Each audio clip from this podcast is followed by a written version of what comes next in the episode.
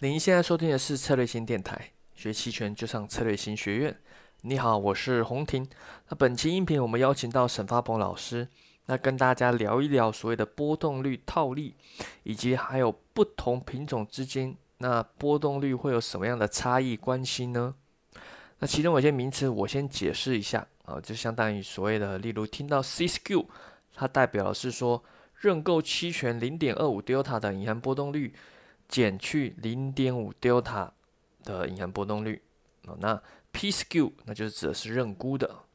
好了，那详细内容就让我们来听听看吧。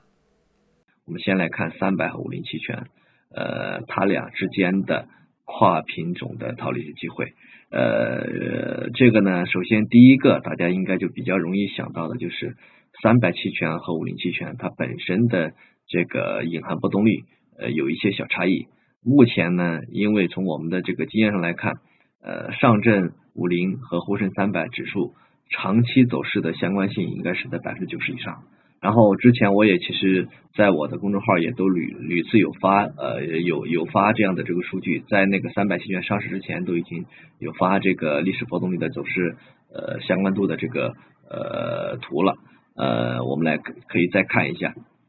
就是。本身那个它俩走势已经很相关了，走势的相关性决定了它们的历史波动率的走势相关度也非常的高。比如说像这个图里面的这个右上角，你会发现呃蓝色线的这是上证五零指数的二十日历史波动率，呃这个在前面课里面有有有有说到底怎么算历史波动率。然后沪深三百呢的二十日历史波动率，发现这个蓝色线和黄色线走势基本上是一致，呃。然后呢，下面这条线呢是五零的这个绿呃蓝色线，就是蓝色这条线减去黄色这条线呃形成差价，也就是五零的历史波动率和三百历史波动率的差。呃，这两个图呢，基本上决定了我们三百和五零期权引波差套利的一个格局。就这两幅图其实是个格局，第一个走势很相似，第二个它们的走势相似的基础之上，可以找到一个大致的差价的脉络。嗯，这有两条，我们大致头脑记一下就可以。如果大家不会去统计，自己头脑记一下，这是我已经统计出来的。第一个就是三百指数和五零指数的二十日的历史波动率差，就是这幅图显示的是在正负的百分之五，也就正常来讲，这两者它们的二十日历史波动率差都在正负五之间。然后呢，这个为期权的呃隐含波动率差做出了一个基本指引。极大概率的都不太可能超出这个区间。实际上，我们最近做了两三个月，呃，是在这个区间内，而且比这个区间更窄。具体后面再说。然后第二条呢，其实这里面呃，为什么说五零会和三百的这个差异？你会发现，呃，我们来看这幅图，就是呃，关于五零指呃历史波动率差和三百的这个历史波动率，他们呃就是五零减三百的历史波动率差的这幅图，你会发现在一五年的。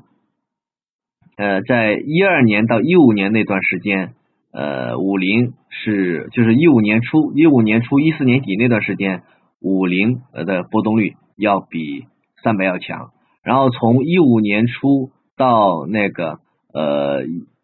一六年底呢，到到一六年初呢，这一波呃这一波这个这个这个这里面你会发现五零的波动率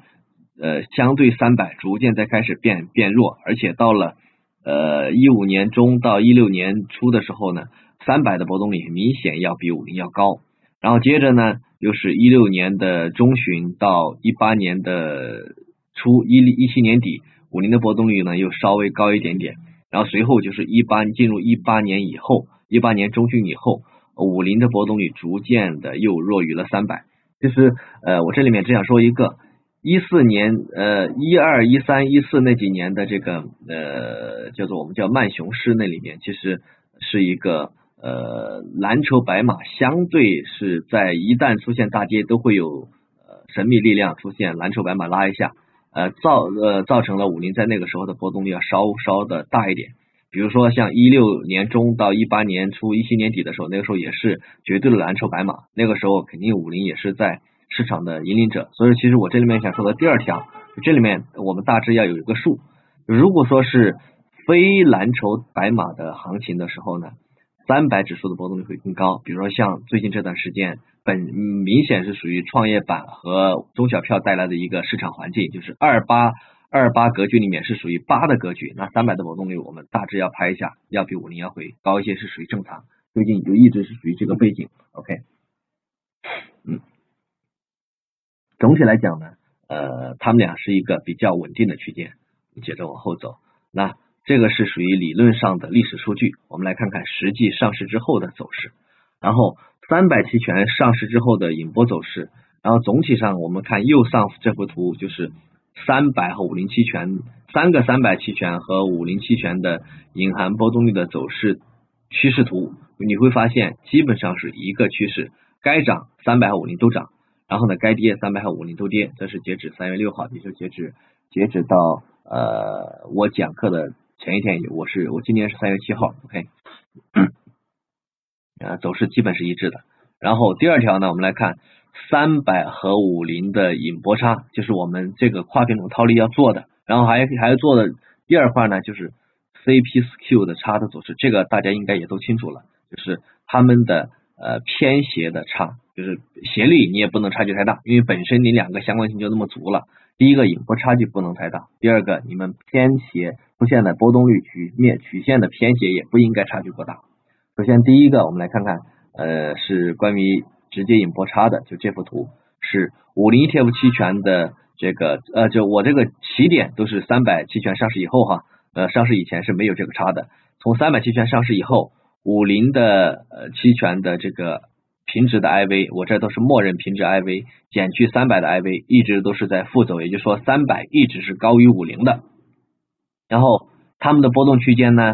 是在那个这个图示的区间是在零到负三点五哈，也就是说三百在这段时间上市以后这段时间基本上要比五零高了零到百分之四之间，就是我说的这个区间。然后最近这一轮呢，明显的是，呃，这一周周初的时候，呃，三百三百比五零三百，我这里面这个比的是五幺零三零零 ETF 期权哈，呃，三五幺零三零零 ETF 期权的这个引波呢，比五零高了得有百分之三点五的样子。然后到了这周末，这周五就是到了昨天，呃，两者差百分之二左右。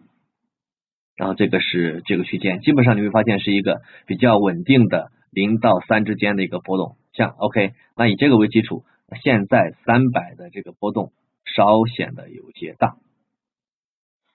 然后看我们我们除了这个引本身的引波平值引波差，还有一个那就是呃五零和三百之间的 C 四 Q 和 P 四 Q 的差，也就是说它们的虚值认购，就是我五零的虚值认购比平值的贵的程度不能比你三百。呃，差距太呃差距太多，这也是他们之间的这个 C S Q P S Q 就是显示的这个虚构和虚构贵的程度的差异。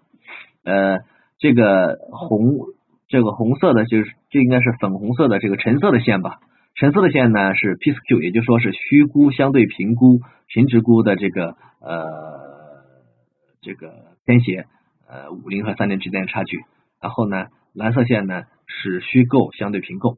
你会发现在这个。二月三号，这个这个尖尖这两两个地方啊，呃，两个基本上是反着走，很正常，因为 P S Q C S Q 总总是总是属于向相反方向运行嘛，就是我们的这个波动率曲线，要不就是顺时针，要不就是逆时针，所以说它们俩通常都是属于反向去走的，OK，然后那极端情况也会有有一样的情况，但是绝多数情况都是反着走。有可能也有可能出现某一边某一端不变，另外一边呃去偏斜上移或者下移。呃，我讲完这个，我等会儿可以用那个永春大师给大家看一下哈。呃呃，这个二月三号这一天明显出现一个比较大的一个呃波动，这一天呢也是因为大波动出现的。呃啊，比较不好的是目前我们我没有存这一天的这个永春大师的这一天的二月份的这个数据呢。呃，不能直接调出来，否则的话我就可以直接调了。如果给大家看我的原始数据呢，呃，有点复，有点有点繁杂，我后边再说。OK，你会发现，基本上我们的 CPSQ 的波动日偏差，除了把这个极值扣掉，是在正负二，这个这个上面是正二，下面是负二，也就是百分之二的正正百分之二到负百分之二还要除以一半，也就是正负百分之一之间，就基本上在正负百分之一之间。就是同样的，我举个例子。同样我们以我这个 CQ 都是以德尔塔为零点二五的那个减去零点五，正常他们的这个零点二五德尔塔的这个波动率比零点五的波动率，它们之间的这个差距就是这个这个这个，比如说如果五零的呃 CQ 就是零点二五的 core 呃 IV 减去零点五的 core IV，它的这个呃波动率是百分之一的话，那正常呃三百的这个零点二五的。那个德尔塔的波动率 IV 减去零点五零的这个呃波动率的 IV 应该是在零到二之间，超过了都算有点多了。OK，这是呃上市以后的一个基本的指。那就我再说一个基本的一个套利的方法。呃，这里面呃我示例的呢，其实就是呃三月三号收盘，就是我图示的这一天，就是我我这个地方这一天，就是说这一周吧。呃，离现在最近的这一次，三百的五幺零三零零 ETF 的期权的波动率要比五零高了有百分之三点五左右。那一天，我们选择去介入一个空三百 ETF 期权引波，多五幺零零五零 ETF 期权引波的一个机会。然后呢，当天实力是实际上引波差是达到了三点三幺，从我们之前那个统计上是具有回归的需求的。呃，也是属于之前正负五之间的中偏高区域，你不能说绝对吧，但是也算属于可以值得博的。然后选择做空呃五幺零三零零 ETF 期权的这个跨市，做空它的波动率，同时做多后者的波动率。呃，这里面重点我们来看一下这个，这里面因为涉及到跨品种，所以说我们就要呃把它列为两个列为两个两个两端的头寸去看一下。我们来先来看五幺零零五零这一端的，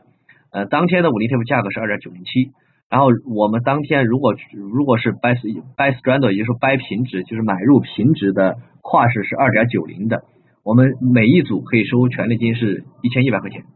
然后呃三零零这边呢，我们的价格是四点零七三，那平值期权呢最近的原理是四点一零，那收到权利金是一千八百一十八。但是你会发现这边的平值是二点九零呢，是比价格略低，比这个现价略低。然后这边的品质呢要比现价略高，这就造成了一个它们之间肯定是有德尔塔差异的，一个肯定是一个肯定是不绝对，一个是相对更平值，但另外一个呢就离平值差得更远，所以说肯定有德尔塔偏差。那我们接着往下走，我们来看三月的这一个的二点九零的扩，它的德尔塔是零点四零一。Vega 是零点零零二三幺，我这个 Vega 呢都是属于百呃就是百分之一化了，也就是说呃对应的都是一个百分一个百分点的一个波动率的波动对应的这个呃每张的期权的价格的变化。OK，二三月的二点九零 Put 呢是负的五点九七零点零零二二八三，然后 Delta Cash 如果这么的一个组合，就这一个呃简单的组合组组组合出来的 Delta Cash 是五千六百九十七，就相当于是有一点点的负 Delta。负德尔塔是负五千七百块钱不到，然后 Vega Cash 呢是五百六十六，然后右边呢这个呃五幺零三零零呢收了权利一千一千八，然后呢这边是呃负权利负负权利金哈，然后这边的三月的四点一的 Call 的德尔塔呢是零点二九八，然后 Vega 呢是零点零零三九，然后这边三点一的四点一的 Put 呢是呃德尔塔呢是负的零点六八零，然后 Vega 是零点零零三九八。然后 Delta Cash 算过来，这边这个组合算过来，这这边 Delta Cash 呃是一万五千块钱一组，一万一万六左右吧，一万五到一万六。然后 Vega Cash 呢是负的七百九十六，这里面你就能发现一个很简单的概念。尽管来说三百 ETF 确实是比五零高，但如果我们这样直接一对一去做的话，有几个不好。第一个，Delta 不能完全抵消，本身五零和三百的波动呃走势有些偏差，我们计算它没有偏差。你德尔塔也不是绝对归零的，然后你呃这里面我我特别提一下哈，呃包括最近我有写一篇文章说，现在我们的很多常规软件，比如说汇点，它上面的德尔塔呢显示的是没有去做分品种，反而是像我们永春这样的，所以说我个人比较推荐永春，就是永春呃是做了跨品种的德尔塔的区分，就是你每个品种德尔塔是区分开的，那如果每个品种不区分呢，你就要换算成德尔塔开始去看。换算成德尔塔开启之后，你会发现这里面像我们这个就会有一个基本的敞口。那我们这里面在实际构建的时候要考量，你这个德尔塔开启要去做一个基本的抵消，你这里面差距还是有点大。第二个呢，除非你当时对 Vega 已经有了观点，要基于你的观点去留敞口，否则的话，你还是要把这个 Vega Cash 去冲掉。如果你当时就这样选择一比一去对一比一的去这么去组合的话，呃，刚巧如果你是属于看多的，然后呢，但是呢你是看空 Vega 看空波动率的，那 OK 你这么去组合没问题，因为你这样组合出来有一点的正的 Delta Cash 对不对？还有一点点负的 Vega Cash 对不对？这样正好是符合你了，适当的看多呃行情，同时呢适当的看空波动率的一个观点，但是在实际情况之下，我们。我个人认为，呃，都不建议留太大的暴露，因为谁也不知道去后面是怎么样，除非你的观点很、很、很、很什么很纯粹、很笃定，那可以。好，音频就到这边啊。那想了解更多的期权课程，或者是发鹏老师有开的一些呃关于波动率的课程、期权风控的课程，还有用 Excel 分析的一些课程，啊，欢迎就是这个利用。呃，策略星公众号，或者是策略星学院网站，或者是咨询策略星小姐姐，或者是在喜马拉雅电台下方留言咨询。好，那更多的内容，我们也可以期待下一期喽，拜拜。